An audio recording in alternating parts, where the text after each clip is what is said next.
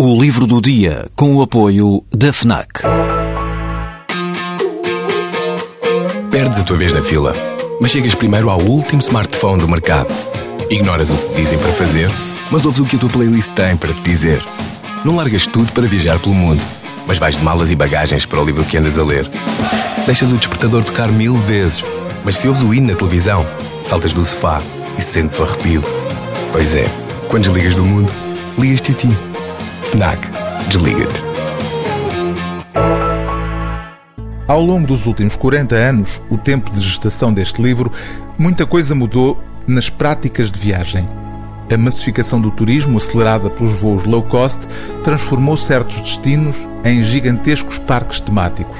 No caso de Itália, garante o escritor António Mega Ferreira, num gigantesco parque temático cultural, a cuja lógica, acrescenta, escapam a alguns lugares mais ou menos secretos, muitos deles defendidos apenas pela localização remota ou à margem dos itinerários propostos pelos operadores turísticos.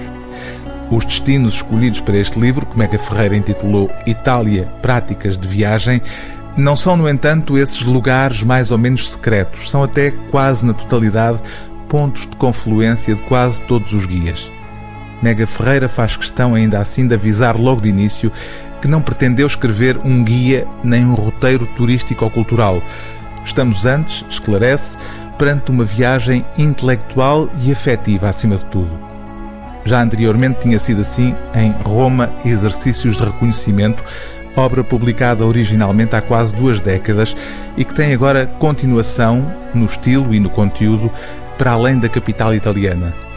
A primeira paragem é a norte, em Trieste, no encalço de autores como Humberto Saba, Italo Svevo ou Cláudio Magris, sem esquecer a longa permanência de James Joyce na cidade a que Mega Ferreira chama Capital de Dois Mundos, repartida entre a pátria-mãe italiana e o passado do Império Austro-Húngaro.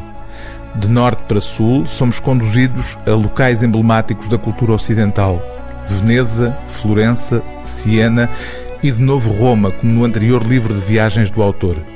Uma viagem do presente com a memória erudita do passado e recorrendo a um método que António Mega Ferreira sugere logo no texto de abertura ao leitor que pretenda escapar à algazarra do turismo massificado.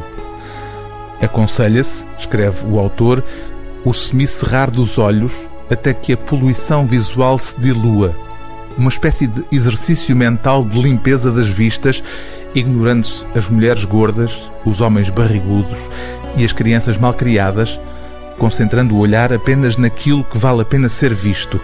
E em Itália há tanto que vale a pena ver.